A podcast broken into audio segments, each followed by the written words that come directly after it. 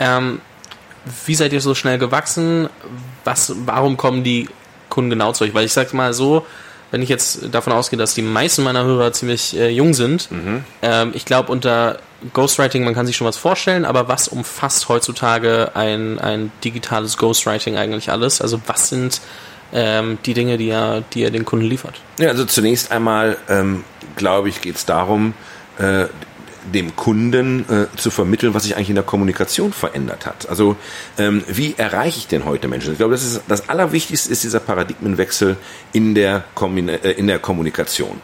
Ähm, wenn ich mir angucke den dramatischen Absturz der Zeitungsauflagen in Deutschland und Deutschland ist immer ein Paradies für gedruckte Zeitungen gewesen. Ne? In, innerhalb von äh, nur zehn Jahren ist die Auflage von über, Gesamtauflage aller deutschen Tageszeitungen von über 28 Millionen auf, glaube ich, aktuell unter 14 Millionen zusammengebrochen. Ähm, gleichzeitig sind über 40 Millionen Deutsche auf, äh, ähm, äh, auf sozialen Medien unterwegs, davon allein über 30 auf Facebook, von diesen 30 über 23 Daily Active.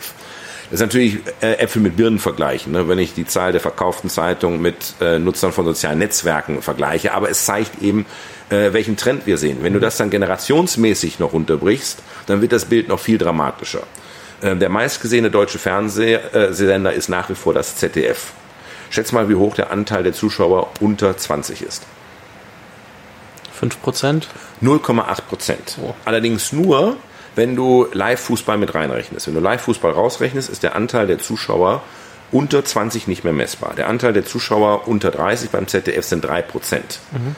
Ähm, das zeigt, äh, äh, was, was für eine Revolution dort stattgefunden hat. Äh, ist aber völlig logisch. Ne? Meine Kinder, äh, die mit Netflix und Apple TV äh, aufwachsen, die können sich nicht mehr vorstellen, äh, warum lineares Fernsehen sinnvoll sein sollte, warum ich gezwungen sein sollte, zu einem bestimmten Zeitpunkt bestimmte Inhalte abzurufen. Ja. Das heißt, wir reden da ja inzwischen über fast zwei Generationen. die Millennials und die Z-Generation, ne, die Millennials werden in diesem Jahr 40 Jahre alt, die ich nicht mehr über lineare oder Printprodukte erreiche, sondern die ich nur noch erreiche, indem ich auf Social Media kommuniziere. Und dabei ist es ganz gleich, ob ich als Unternehmen äh, äh, diese Generation erreichen will mit einer Dienstleistung, mit einem Produkt oder aber eine der wichtigsten Fragen überhaupt als künftiger Arbeitgeber. Ne? Äh, äh, wir haben ja eine falsche Demografie. Ne? Das ist ja nicht dieser gesunde Tannenbaum, sondern es ist umgekehrt, wie ich es vorhin schon erwähnte. Gibt zu viel von meiner Sorte. Wenn du heute äh, äh, Manager befragt, guck dir jede Befragung an. Was ist für sie die größte Herausforderung der Zukunft? Dann Talente. ist es nicht, wollte ich gerade sagen, es ist nicht die Klimakatastrophe, ja. es ist nicht China, sondern es ist der Kampf um Talent, es ist der Kampf um Fachkräfte. Und da steht jeder mit jedem in äh, äh Konkurrenz. Als ich Abitur gemacht habe, 1983, ne, Opa erzählt wieder vom Krieg, ne, und dann hat die Deutsche Bank gesagt, wir haben hier zehn äh, äh, Ausbildungsplätze. Da haben sich lange Schlangen Tausende Leute beworben. um den Block gebildet. Ne? Interessiert heute keine Sau mehr. Und wenn die Deutsche Bank nicht unterwegs ist in den sozialen Medien und als attraktiver Arbeitgeber sich dort präsentiert, also dort ist, äh, wo das Publikum ist, dann finden die in der Wahrnehmung, in der Realität nicht statt. Weil auch das gehört ja zu dem Paradigmenwechsel in der, in der Kommunikation. Ich habe ja noch gelernt, Informationen zu suchen, Informationen zu identifizieren. Äh, ein Zeitungsleser kommt ja nicht auf die Idee, eine Zeitung von links oben nach rechts unten, jede äh, Seite komplett zu lesen, umzudrehen und das von, von der FAZ von der ersten bis zur letzten Seite zu machen, sondern ich kann die Informationen äh, identifizieren, die für mich relevant, spannend oder unterhaltsam sind und lese die. Ne? Der durchschnittliche Zeitungsleser holt sich etwa zehn Prozent des Inhaltes einer Zeitung. Wenn ich medial sozialisiert werde auf den Plattformen, dann lerne ich das ja nicht mehr. Wir nennen das äh, äh, äh, Pull, Informationen zu suchen oder was bei Google einzugeben, sondern der Newsfeed entscheidet darüber, was ich sehe anhand bestimmter Merkmale. Das, was ich sehe in meinem Newsfeed, ist relevant für mich.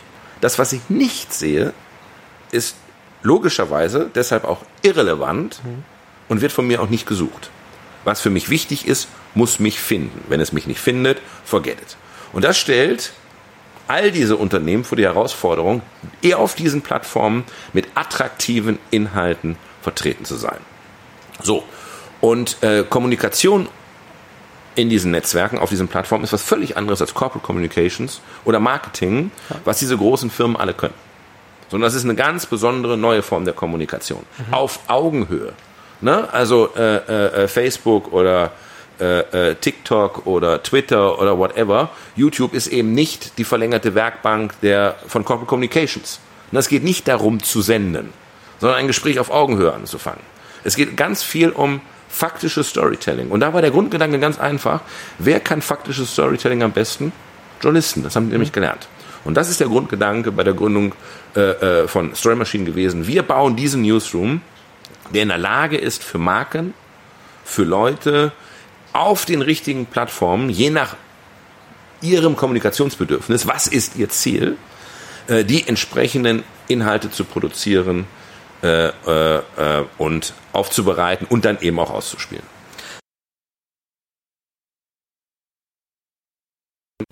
Falls dir dieser Short gefallen hat, würde ich mich sehr freuen, wenn du den Podcast weiterempfehlst. Das hilft mir sehr. Ansonsten hören wir uns morgen mit neuem Interview oder Short. Lass dich überraschen.